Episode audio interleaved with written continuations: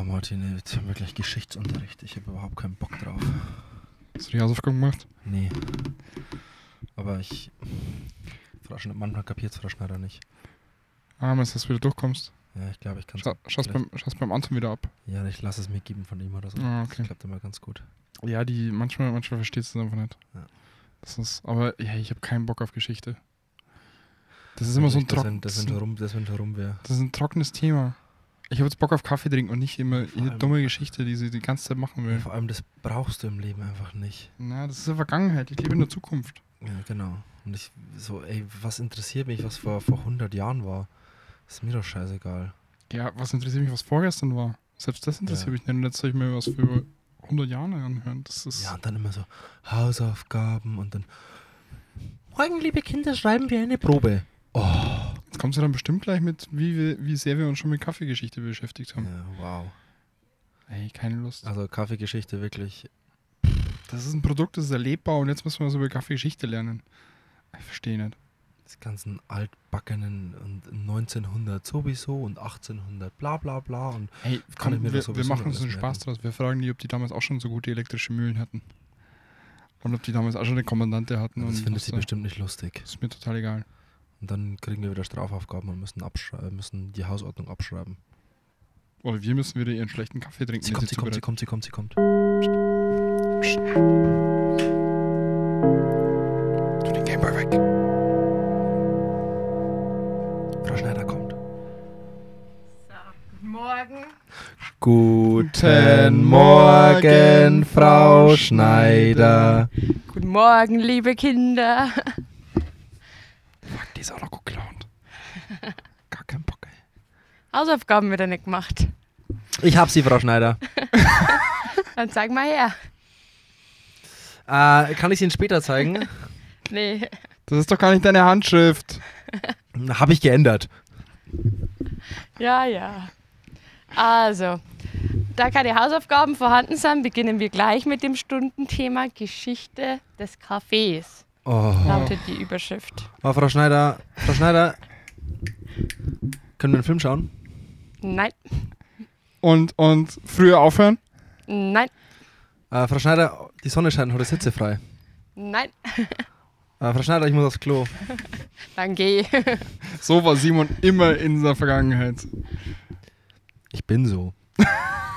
Simon ist immer so. Okay, Kaffeegeschichte. Mhm. Was wisst ihr denn dazu? Ich wusste genau, dass es Äh, äh, ähm, Ich weiß nämlich selber nichts. Also, ähm, Ich habe gehört, 900 nach Christi wurde das erste Mal Kaffee zubereitet. Ja, 900 nach Christi ist schon mal eine Zahl im Raum geschmissen, was gar nicht so verkehrt ist. Das habe ich gelesen. Willkommen zur, heute, willkommen zur heutigen Schulstunde zum Thema Kaffeegeschichte. Ähm, Simon und ich wissen ungefähr nichts davon. Also außer diese fünf Zeilen, die ich vorher gelesen habe. Also Martin ist auf Kanal 3 und ich bin auf Kanal 1 und das Aufnahmegerät und die, Kanal, die Kanäle klicke ich jetzt gleich mal weg äh, und äh, wir hören entspannt Regina zu, wie sie Nee, über nee, nee, nee, nee. Kaffeegeschichte referiert. Ich war gerade nur einverstanden mit dem Thema, weil die Strategie jedes Lehrers ist es, wenn er selber nichts fragt, fragt er die Schüler. Oder selber nichts weiß, dann fragt er die Schüler. Und wenn der Lehrer nichts weiß, mal da einen Kreis. Ja, das haben wir gerade auch, auch schon gelernt. Und in Reginas Notizbuch ist ein großer Kreis. Sogar mit Kreisen innen drin erweitert. Äh, was ist das, hä? Ja, das war wahrscheinlich eine Kaffeebohne. Eine Kaffeebohne. Eine Kaffeekirsche. Kaffeekirsche. Und dann sind das die verschiedenen. Sehr gut. Nee, aber eigentlich zurück zu. Und Also, Man muss ganz kurz dazu sagen, Regina ist tatsächlich Lehrerin. das stimmt, das ist es. Angehende Das Lehrerin. weiß man ja eigentlich gar nicht, wenn man. Ah. Regina Ja. ist angehende Lehrerin in den Fächern Lieblingsfächern. Physik und Mathematik. Genau, also ich habe mein erstes Staatsexamen jetzt schon vor über zwei Jahren her gemacht und habe jetzt eine Zeit bis 45, dass ich das Ref antreten muss. Und bis dahin kann ich dann andere Schüler ärgern, anstatt die armen Schulkinder. Martin und Simon. Wir haben es halt- wir haben es uns halt selber eingebrockt. Deswegen. Wobei ich normalerweise eigentlich sehr umgänglich. Ja, wir wissen noch nicht, wie das mit Geschichte ist. Ja, Aber es ist eh noch gar nicht. nicht deine Thematik mit Physik und Mathe, deswegen. Aber das ist Machst du Allgemeinbildung. Vertretungsstunde gerade eigentlich? Nee. Allgemeinbildung. Wir kümmern uns heute um den, um den richtigen Ursprung äh, des Kaffees. Wir haben schon eine Folge zur Kaffeepflanze aufgenommen, was ja der, wo wir auch schon gesagt haben, ist der Ursprung des Kaffees. Aber jetzt geht es mal so ganz, ganz, ganz, ganz, ganz viele hunderttausend Jahre zurück. Und wie kam es eigentlich dazu, dass wir jetzt ähm, Einen Kaffeeblock schwarzes machen Getränk Dinge trinken, braunes Getränk trinken, uns daran erfreuen und ähm, es Kaffee gibt? Ähm, wie kam es dazu? Wie kam es dazu? Also da gibt es ganz unterschiedliche Theorien. Eine, die eigentlich weit verbreiteste, von der Martin, glaube ich, gerade angesprochen ist, mit 900 nach Christus, ist das erste Mal schriftlich festgehalten worden, ähm, dass in Kaffa, das liegt in Äthiopien, ein Hirtenjunge namens Kaldi quasi auf der Weide war mit seinen Ziegen und dann eigentlich beobachtet hat, ähm, die Ziegen, die fressen so rote Bier, also rote Beeren. Ähm, Bier. Birlen. und werden dadurch eigentlich voll aufdreht, voll, völlig hyperaktiv. Irgendwas muss mit den Bären nicht in Ordnung sein oder irgendwas muss in die Bären drin sein. Und er hat es dann mit ins Dorf gebracht und dann wurde das quasi von den Ältesten untersucht. Und jetzt fällt mir immer der Begriff nicht ein. Wie heißt ähm, bei den Muslimen der, nicht der Muezzin, sondern der, der Vorbeter? Rabbi ist es im Jüdischen. Okay, auf jeden Bin Fall. ich überfragt. Mein Mikro ist Ah. aus, glaube ich. Ich überlege, aber das fällt mir vielleicht später ein. Und auf jeden Fall hat sich der das dann einmal angenommen, das Thema, und hat halt wirklich gemerkt, dass auch auf dem menschlichen Körper eine sehr anregende, ähm, vielleicht auch teilweise ein bisschen fokussierende Wirkung hat. Und man hat es dann so eingebunden, beziehungsweise zur, wie sagt man, zum Ritual gemacht, bevor dass man zum Gebet gegangen ist, dass man Kaffee getrunken hat. Jetzt hätte das so an, okay, dann haben sie sich ein Chemix aufgebrüht und sind dann ins Gebet gegangen. Mit einer elektrischen Mühle natürlich. Na klar. Ähm, aber damals wurde Kaffee ganz, ganz anders dazu bereitet. Wir haben ja in der letzten Folge gehabt, dass ja eigentlich erstmal die Kaffeekirsche wächst und die Kerne in der Kaffeekirsche die Bohnen sind, wo wir halt rösten. Das war ja damals alles noch nicht so. Die Idee hat sich erst noch weiterentwickelt, dass man das röstet, sondern man hat damals die Kaffeekirsche eigentlich mehr oder weniger wie Tee so ein bisschen aufkocht, länger kochen lassen und hat das dann konsumiert. Das hat ganz gut gerochen wahrscheinlich. Ähm, an sich riecht es noch nicht so gut. Das ist halt sehr süß. Es schmeckt überhaupt nicht. Das schmeckt nicht und riecht nicht nach Kaffee. Ah, okay. Weil den typischen Kaffeegeschmack kriegst du erst durch den Röstprozess. Und bis dato haben das noch nicht die Leute gehabt. Wie es letztendlich dazu käme, ist die Idee von der Kaffeekirsche zur gerösteten Kaffeebohne ist auch noch, also da kann man ganz viel unterschiedliche Sachen, man weiß ja gar nicht, wie das wirklich ist. Auch das mit dem Hirtenjunge Kaldi, das ist eine Sage. Ob das eins zu eins so war, ist, lassen wir dahingestellt. Aber da gibt es ja quasi so eine Sage dazu, dass der Kaffee anscheinend beim Probieren so kreislich war, dass ihn jemand ins Feuer gespuckt hat und dann erst so, ah, vielleicht muss man den erst rösten, weil sich dann die ätherischen Öle bzw. das typische Kaffeearoma, der wohlriechende Duft ausbreitet. Das klingt so zu schön, Um schon. dass es fast gar nicht so gewesen sein kann. Schon sehr, sehr romantisch das Ganze. Ein wenig. Aber in Kaffa oder um Kaffa in Äthiopien wird heutzutage auch noch sehr viel Kaffee mit anbaut. Und rein, was sagt man, biologisch geht man davon aus, dass, also Hirtenjunge Kaldi, man spricht da von einer Arabica-Bohne, Arabica-Pflanze, das man da entdeckt hat, ähm, dass Kaffee wirklich aus Afrika kommt und nicht wie viele denken aus Südamerika, Zentralamerika, weil da inzwischen der meiste Kaffee angebaut wird. Und- ich hätte sogar Indonesien noch mit reingeschoben. Ja, in Asien wird auch viel Kaffee inzwischen angebaut, aber ähm, ursprünglich geht man davon aus, dass das quasi in Ostafrika mit war. Die Robusta-Bohne habe ich letztens gelesen, weiß auch nicht, ob das hundertprozentig stimmt. Das sind alles sehr vage Sachen, wo wir uns halt drüber unterhalten. Ähm, sollte aber in Südsudan das erste Mal entdeckt worden sein. Und die Robusta-Pflanze, beziehungsweise die Canephora-Pflanze, ist ja um einiges älter wie die Arabica-Pflanze. Was ja logisch ist, weil sie, sagen wir, überlebensfähiger ist wie die Arabica-Pflanze. Und dann gibt es ja, wie wir in der letzten Folge schon gehabt haben, ganz viele unterschiedliche ähm, Kaffee-Pflanzen, also Canifora, Arabica, Liberica, Excelsa und ungefähr nochmal 500 andere. Und davon werden bestimmt auch schon welche in Amerika drüben gewachsen sein oder in Asien. Aber die Menschen, wo angefangen haben, Kaffee zum Trinken, zu konsumieren, so wie es festgehalten ist, kommt aus Afrika, Ostafrika eigentlich. Aber, aber Frau Lehrerin, Frau Lehrerin, aber wie kam denn die Kaffeepflanze auf die Welt? Hui, hui, hui. Jetzt müssen wir bei Adam und Eva anfangen. das ist Bio-Unterricht, da, da, kann ich leider nicht. Nee, was ich dazu sagen will, was ich damit meinen will, ist halt einfach, wir, wir geben hier ganz viel Wissen preis und Regina ist es normal sehr, sehr wichtig, dass es sehr fundamental richtig ist und dass sehr viel, was sie auch sagt oder was wir hier sagen, dass das alles hundertprozentig stimmt aber man kann bei diesen Themen nicht hundertprozentig dahinter schauen und es gibt eine gewisse Entwicklung und es soll einfach ein bisschen Gefühl dafür geben, eigentlich, wie das Ganze gewachsen ist, wie sie sich entwickelt hat und nicht jetzt 100% fundamentierte Fakten. Das klappt einfach, glaube ich, ja, in dem Thema. Das nicht. ist, glaube ich, sehr gut. Und ich werde mir ein Birkel noch dazu anschaffen, das kommt aber erst im Oktober. Aber die Jungs wollten nicht mehr so lange warten, jetzt muss ich da durch. das werden dann nur nach ähm, Ergänzungen nachgereicht. Dann noch den äh, Geschichte-Leistung, Kaffee-Geschichte-Leistungskurs. so schaut's kann aus. Bei, kann man dann belegen bei Frau Schneider. Im ich ich würde es nicht empfehlen. hey, vorsichtig, du bist noch nicht durch vielleicht. Das ist eigentlich... Oh. Mega, Test. Ja. mega, mega, mega interessant, wie ihr das alles gekannt habt. Ich meine, das jetzt halt mit dem Hirtenjunge Kaldi, das ist erstmal sehr romantisch.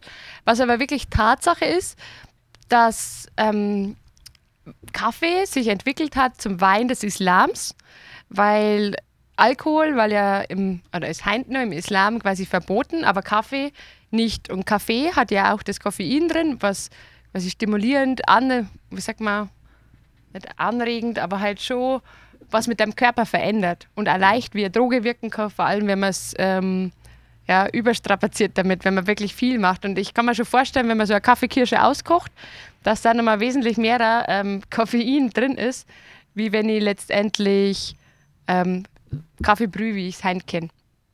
Und verbreitet hat sich das Ganze dann über das Osmanische Reich. Es ist leider, das ist traurig, über den Sklavenhandel durch das Osmanische Reich von Äthiopien rauf Richtung Jemen, Syrien ähm, käme. Und da hat eigentlich also die Kaffeekultur mit angefangen. Also in Aleppo, was leider inzwischen völlig zerstört worden ist, sind die ältesten Cafés weltweit gewesen. Wann gab's, wann hat es begonnen, dass es Läden gibt, die Kaffee zum Konsum ausschenken? In wie ist diese, wie ist diese, diese Kaffeetrinkkultur entstanden? Man vermutet da so ums 15. Jahrhundert rum. Und Begriffe ja, waren Mekka, Media, Kairo, ähm, ja, dass das weiter rumgeht. Da gab es dann auch Kaffee in großen Gefäßen und man hat, zu welchem Zweck hat man damals Kaffee konsumiert? Mm, War das schon immer so dieses Frühstücks? Eher zum Gesellschaften. Nee, ich glaube nicht. Trink? Ich meine, in Äthiopien ist ja heute nur ein fester ähm, Kulturbestandteil. Die trinken viermal am Tag Kaffee, rösten das alles noch selber in ihren kleinen Hütten auf dem freien Feuer. Ähm, ja. Ich kann mir vorstellen, dass es das früher so war, dass die du hast es eben vorher schon gesagt, durch Sklavenhandel und die Sklaven waren wahrscheinlich auch so ein bisschen Kaffee gewöhnt oder kannten diese Thematik. Und ähm, da, dadurch sind ja auch viele Menschen gereist, eben wegen diesen Märkten. Und dass es sich von Markt zu Markt getragen hat und dass es eben diese Koffein, diese Wirkung hatte und alle geputscht hat so ein bisschen. Und dann war es wahrscheinlich, kann ich mir vorstellen, dass es so war, dass ähm, jemand so ein bisschen müde war und hat gesagt: So, hier, trink mal das, das ist mega gut. Und das schmeckt auch noch vielleicht ganz okay. Ich glaube, das ist eher so, wie, wie wir Wein inzwischen nutzen. Okay, wir sitzen zusammen. Oder jetzt hat es ja in den um, arabischen Ländern eher das Tee trinken verbreitet. Und ja. ähnlich wie da, man sitzt zusammen, man macht Tee, das ist einfach gemütlich. Ja. Man verbringt Zeit miteinander und man hat quasi da halt viel mit dem Kaffee gearbeitet. Und hat sich ja in dem Aspekt eigentlich von damals zu heute, so wie wir Kaffee trinken sehen, eigentlich nichts verändert. Die Intention, glaube ich, ist sehr gleich geblieben. Weil das ist ja bei ganz vielen Sachen so, dass ganz viele Dinge früher in einem ganz anderen Kontext, in einer ganz anderen Intention stattgefunden haben. Und dann hat es gewandt. Also, das kennen wir aber dann nochmal genauer, was in den letzten zehn Jahren heutzutage im Bereich Kaffee passiert ist, ist enorm. Das hat es die letzten 300 Jahre oder sogar noch länger nicht gegeben. Aber eben angefangen in Äthiopien über das Osmanische Reich Richtung oder vor allem den Raum, den arabischen Raum ausfüllend, ist es dann irgendwann auch nach Europa übergeschwappt. Und da, ich habe ein paar Zahlen mit dem Kaffee, habe ich vorher falsch gesagt, 1530 nach Kaffeehauskultur Damaskus, Aleppo. Ähm, quasi gibt es was schriftlich, was ich gefunden habe. Und Kaffee nach Europa gibt es auch wieder ganz unterschiedliche Theorien, aber das, wo ich mit am meisten liest, ist so, dass 1615 ähm, der Kaffee das erste Mal in Venedig angekommen ist. Der ist in Kairo quasi abtransportiert worden mit dem Schiff nach Venedig und von da aus hat er sich dann im europäischen Raum dann auch verbreitet. So, erstes Café in Bremen war, habe ich nicht aufgeschrieben, aber irgendwann 1670 rum. Erstes Café in Regensburg, wir haben die Donau hier, war ja auch relativ früh, 1683, sowas im Dreh rum. Weiß man, wo das war? Ja, Wo? Café Prinzess ist jetzt äh, Nein. Kaffee Konfessorie. Tatsächlich. Ja, wenn du oben hochgehst, so ein richtiges altes Kaffeehaus eigentlich nur, da so Kachelofen drin hat, so Kaminecken. Müssen wir nach oben nachschauen. Verrückt. Und Wien hatte auch eine ordentliche Kaffeehauskultur, aber die kam erst im 19. Jahrhundert, glaube ich. Genau, die kam später. Das kam dann eher durch die Dichter und Denker, die sie dann äh, Genau. Ja. zum Kaffeetrinker getroffen haben. Und auch erst war das da in dem Zeitraum, was für die bisschen höhere Gesellschaft, Schicht, die sich Die da versammelt hat. War Kaffee Zeit. damals, wo es jetzt irgendwie nach Venedig kam und dann so sich über den europäischen Raum verstreut hat, ein Luxusgut? War das sehr teuer? War das hoch angesehen oder war das eher Plempel? Das war richtig teuer, oder? Soweit ich das weiß. Gab Also- doch da diese Kaffeesteuer, die richtig. Also ich glaube, also ich kann ich ehrlich gesagt nicht beantworten, die Frage. Ich glaube schon, dass das eher Luxusgut war, was da gekommen ist. Und man hat ja gemerkt, okay, immer mehr Leute wollen es haben und wo die Nachfrage größer wird, umso ähm, ja, mehr kann man dafür auch verlangen. Und was ich selber richtig interessant fand, waren, dass die Araber erst einmal Monopol weiter über den Kaffee haben wollten. Also Jemen war damals oder ist heute auch noch ein sehr bekanntes Anbaugebiet. Man kann es leider nicht bereisen und Kaffee von daher ist auch sehr schwierig, wegen Bürgerkrieg. Aber ja, von den Teilen kam sehr viel. Und die Europäer wollten aber selber Kaffee anbauen. Das war ja gerade zu dem Zeitpunkt, wie es angefangen haben mit den ganzen, was heißt Feldzügen, aber äh, ähm, Schiffsfahrten rüber nach Amerika. Und erst, schauen wir mal, ob ich es genau aufgeschrieben habe, ja, Ende 1600 irgendwas, haben es die Holländer geschafft, Kaffeepflanzen nachzuziehen im Gewächshaus. Und dann haben sie den Kaffee von Holland, von Europa mit nach Amerika genommen. Und von da ist es dann erst das wirtschaftliche Kaffeepflanzen in Zentral- und Südamerika wirklich angegangen. Haben die Holländer nicht, nicht unbedingt Fortschritt, äh, nicht unbedingt die größten Fortschritte gemacht, wenn ich bedenke, was Holländer jetzt im Gewächshaus anbauen. naja, sie haben es geschafft, weil die Araber haben immer die, die Kaffeebohnen, was nach Europa gegangen sind, mit kochendbrü also heißem Wasser aufgebrüht, damit die keine Keimlinge mehr haben können. Also abgekocht quasi. Genau, abgebrüht. Damit da nichts draus wachsen kann. Irgendwann haben sie es dann doch geschafft. Ach so. Die wollten es praktisch dadurch. Ja, ja. Also gar nicht so blöd, weil ich meine, wenn die jetzt halt die Europäer selber ähm, Kaffee anbauen, dann sind ja die nicht mehr abhängig von dem Kaffeegut und das war ja anscheinend schon sehr begehrt. Ähm, Haben die damals schon verstanden, dass mit Kaffee auch richtig viel Geld verdient werden kann? wahrscheinlich. Ich meine, heutzutage ist Kaffee Platz Nummer zwei der meistgehandelten Rohstoffe gleich nach Erdöl. What? Krass, wusste ich gar nicht. Again, what learned. So, jetzt passt Boah. auf unser. Ja, jetzt ist er plötzlich, jetzt sitzt er ganz aufrecht, vorher saß er Fragina, das noch so äh, drin Frau- gelegen. Frau- Frau, Frau Gina. Frau Schneider, das ist die teuerste Stunde, die ich jemals von Ihnen hatte. Oh yes. Nächstes Mal machen wir wieder Stochastik. Ähm, Das- Die ist doch nicht so schön, die Stunde heute. okay. Ich hasse es eigentlich total. Na, aber so ist quasi Kaffee dann nach Europa, von Europa, dann eigentlich in die ganze Welt. Und was ich sehr faszinierend, das muss ich jetzt leider auch sagen, Kenia ist ja eigentlich das Nachbarland von Äthiopien. Und man geht davon aus, wenn in Äthiopien schon Kaffee trunken worden ist, anpflanzt worden ist, auch wirklich in Richtung wirtschaftlicher Hinsicht oder mit wirtschaftlichen Intentionen, ist es in Kenia viel, viel später eigentlich passiert, weil der Kaffee erst äh, über französische Kolonie auf die Insel La Réunion gekommen ist. Das ist damals noch die Insel Bourbon gewesen. Hinter Madagaskar ist das so mitten im Meer. Dann ist es auch von da aus nach Brasilien gegangen und eigentlich so von Brasilien, wobei jetzt hoffentlich lege ich mich jetzt nicht falsch fest, aber zurück nach Kenia, ungefähr 300 später oder noch länger her, 500 Jahre später, wann Kaffee das erste Mal entdeckt war. Also sogar noch länger, weil ich meine 900 nach Krass, Christus war das ja ja. schon in Äthiopien. Und irgendwann so 1700 so und so oder sogar 1800 so und so ist in Kenia erst wirklich Kaffee anbaut worden. Und das haben auch wieder die Engländer initiiert und nicht die Einheimischen. Ja, weil die das gewohnt waren quasi und die das haben wollten, auch wenn sie da stationiert sind wahrscheinlich. Genau, beziehungsweise da ihre Farmen aufgebaut Genau, haben. ja. Die ersten großen Kaffeefarmen sind ja eben von den Engländern da dort auch mit initiiert worden. Es gibt da genügend Filme drüber. Out of Africa und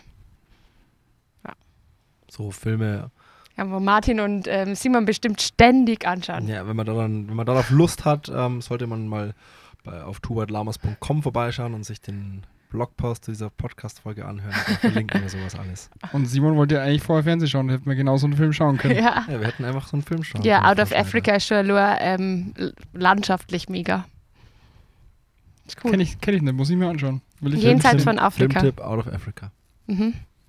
Mega. Wie ging es denn mit der ganzen Kultur in Europa hier weiter? Mhm.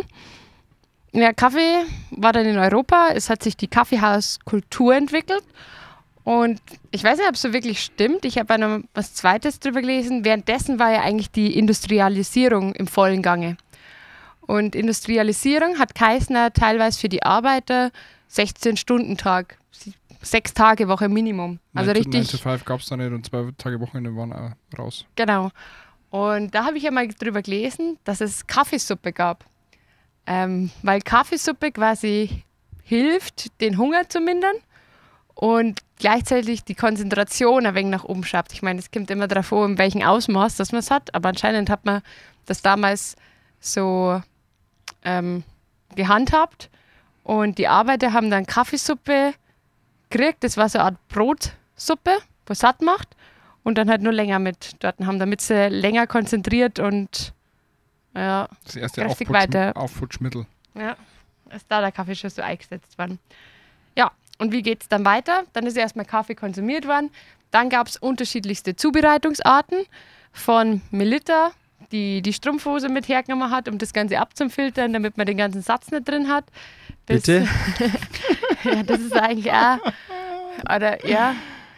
Und geht es dann weiter über Siebträgermaschinen. Wann denkt ihr, dass das so gestartet hat? 1930. Früher, viel früher.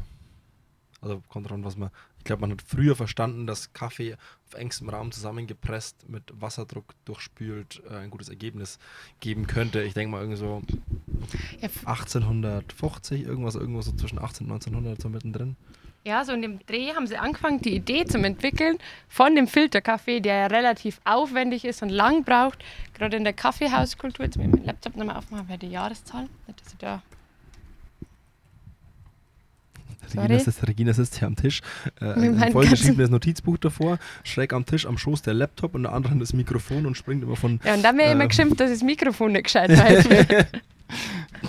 ähm, genau, also ich habe mir aufgeschrieben, so die Erstnennung von der Idee war 1838 und das erste Mal, dass man sowas präsentiert hat, war in der Expo in Paris von Becerra 1855. Krass. Ich Es war, war ja, ja, richtig nah aber- dran. Es hat nichts mit dem Espresso zu tun, was heute aus der Maschine kommt. Ich habe ich hab ja gesagt, man hat verstanden, zusammengepresster Kaffee, durchspült mit Wasser, könnte ein gutes Ergebnis Also man hervorbringen. Und wann gab es Massenfertigung? Kommt gleich, aber nochmal kurz dazu, da war es halt einfach schnell irgendwie Kaffee herzustellen. Das war die Intention. Und dann hat es weiter... Wie hat man das damals dann gemacht? wie man es damals gemacht hat. Es gab dann verschiedene Entwicklungen. Ist vom Italiener oder eigentlich alle Italiener waren da voll hinterher. Das war anscheinend so ein bisschen italienische Sache, dass man einen Dampfkessel hergenommen hat, den hat man erhitzt und durch den Druck, was dadurch entsteht, wobei man durch Wasser erhitzen vielleicht einen Druck von 3 Bar herkriegt und dann ist schon viel, wie bei der Bialetti vom Prinzip, dass man die großen Kessel um, also umwandelt und daraus Kaffee produziert. Aber der Kaffee ist halt mega bitter, weil das erstens mal nicht viel Druck ist. Das Wasser ist viel zu heiß. Du extrahierst sie quasi mit Wasserdampf. Ähm, was den Kaffee verbrennt und ganz viel Bitterstoffe löst. Und ja, das ist ja regelrecht in die Luft geflogen, dass man sagt, zack, es wird ein Kessel abkommen, weil halt kein Überdruckventil mit drin war. Und Daraus entstand die Dampflanze. ja, so, so ungefähr. genau, ja. Da hat man dann die Milch an den Überdruckventile quasi erwärmt. Aus Versehen ist die Milch dann auch noch mit aufgeschäumt, so sagt man zumindest. Und weil man halt, weil der Kaffee so bitter war, hat man die Milch damit einer durch, damit man den Bitterstoff nicht ganz so krass mit rausschmeckt oder damit man das überhaupt trinken kann. Und hat dann aber gleich aufgeschäumte Milch gehabt durch ähm, den Wasserdampf, was man ab und zu mit ablassen hat, damit der Kessel nicht wieder abhebt. Mhm. Und so das erste Mal, dass man ein Espresso, wie man heim kennen, was zeichnet ein Espresso aus? Oder Neun, wann- neun Bar Druck, ja, bestimmte Temperatur, bestimmter Mahlgrad. Ja, einfach so, die, da ist auch auf so kleine Menge so viel konzentriertes. ja, aber vor allem der Druck war damals entscheidend. Ich meine, heutzutage geht man ja wieder von dem 9 Bar Druck ein wenig weg. Aber da war es okay, mit 9 Bar Druck, da kriege ich stabile Crema, da kriege ich das Ganze mit hin. Und das hat eigentlich so richtig das erste Mal Gaccia 1938 mit der Handhebelmaschine ähm, geschafft. Also ist es beide nicht so Martin, schlecht Martin sitzt, jubelt da, jubelt da. Ja. Und dann kam ja erst einmal der Zweite Weltkrieg, da ist nicht viel vorwärts gegangen. Und das nächste Highlight war dann im Siebträgerbereich 1961 die E61er Brühgruppe von VEMA, Ja. die dann auch elektrische Pumpen verbaut hat, was wiederum den Vorteil gehabt hat, dass ein einheitliches, konstantes Produkt mit rausgekommen ist, in dem das immer mit dem gleichen Druck gearbeitet worden ist. Die Handhebelmaschinen sind extrem schwierig zu bedienen und waren auch gefährlich. Also wenn ich die aufgespannt habe und er hat einen Rückschlag gegeben und du warst davor gestanden, dann hast du deinen Kiefer gebrochen. Hat es da nicht mitgegeben. Ja. ähm, du das mit Kaffee für die nächsten Wochen. Ja, und was ist dann passiert? Keine Ahnung, ich glaube, alleine wir kannten jetzt zehn verschiedene Maschinenhersteller aufzeigen. Das ist so richtig getrennt worden. Die Maschinen werden immer noch temperaturstabiler, immer noch spezieller, was ähm, ja, Fließ- oder Flussgeschwindigkeit, ähm, Druckeinstellungen mit betrifft. Ganz viele andere spezielle Sachen, was man in die Maschine mit einbaut, um Kaffee oder speziell Espresso auf unterschiedlichen Parametern zu untersuchen und auch zu steuern zu können. Und Ja, dann kam ja eigentlich die ganze Platinenentwicklung, Computerentwicklung und alles und die findet ja immer und fand dann oder findet auch immer noch immer mehr Einzug quasi wiederum in dieses Kaffee-Ding. Und so baut sich das eine mit dem anderen wiederum auf, glaube ich. ja, und was man da noch haben muss, ab, weiß ich, ab so die 60er Jahre, die Chemex wurde übrigens, wisst ihr wann die Chemex erfunden worden ist? Okay, jetzt habe ich die Jahreszahl, muss ich pokern, aber ich glaube, ich krieg's hin. Ja, in die 60er wahrscheinlich irgendwo. Na, sogar noch eher. Ich glaube, es war schon, ich glaube, es war 1948 vom deutschen Chemiker in Berlin. Also Ach, schon richtig, Ein richtig früh. Chemiker erfindet die Chemex. Na klar. Welch Zufall. Es ist ein Ermeyer-Kolben aufgesetzt mit einem Trichter, nur in einem Ding gegossen. Ja, jetzt, wo du sagst, das ich mir schon die ganze Zeit gedacht, das kommt mir irgendwie bekannt vor. Weil ihr schon mal im Labor gestanden seid. Ich glaube, ich da sofort wieder rausfliege. Platzreife quasi im Labor nicht bestanden. Ich glaube ja nicht, ne? Na, aber so ist Wir das. kriegen kein Laborvieh.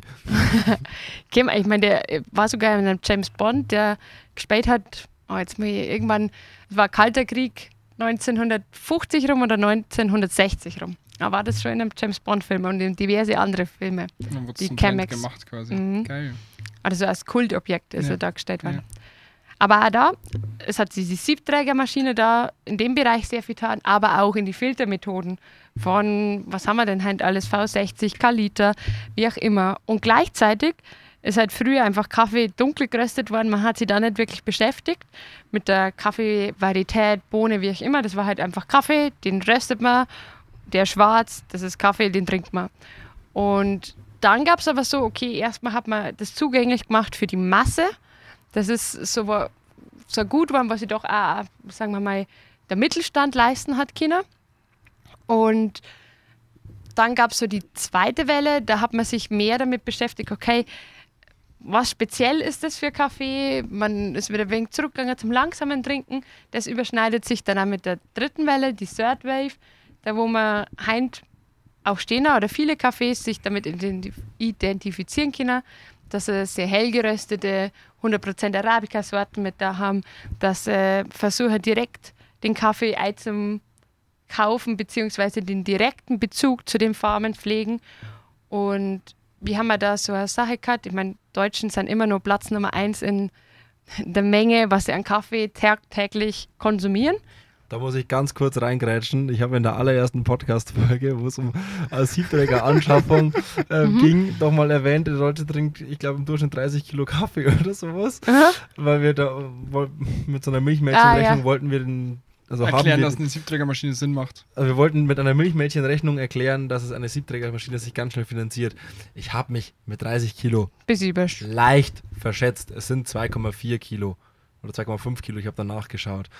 Das wollte ich nur irgendwann mal wieder richtig Im Jahr. stellen. Ja. Echt, ich glaube, es sind mehr. Ich dachte jetzt, ah, das ist Ich glaub, es sind elf. 10 Warte, Kilo. Ich dachte, das Warte, ich, google, ich google das. Ich google das. Ihr redet immer weiter, ich kümmere mich drum. Okay, ich glaube, so 10 Kilo sind Nicht, dass wir es. schon wieder Fake News hier Ja. machen. Ja. Bei 11 Kilo, wobei das ist ein Kilo im Monat, ja. Also ich schaffe ja. das schon. Ja, ich schaffe das Ja. auch, aber. Wir schaffen das schon, aber es geht um den Durchschnitt. Ja, der durchschnittliche deutsche Kaffeetrinker trinkt da viel. Egal. Ja.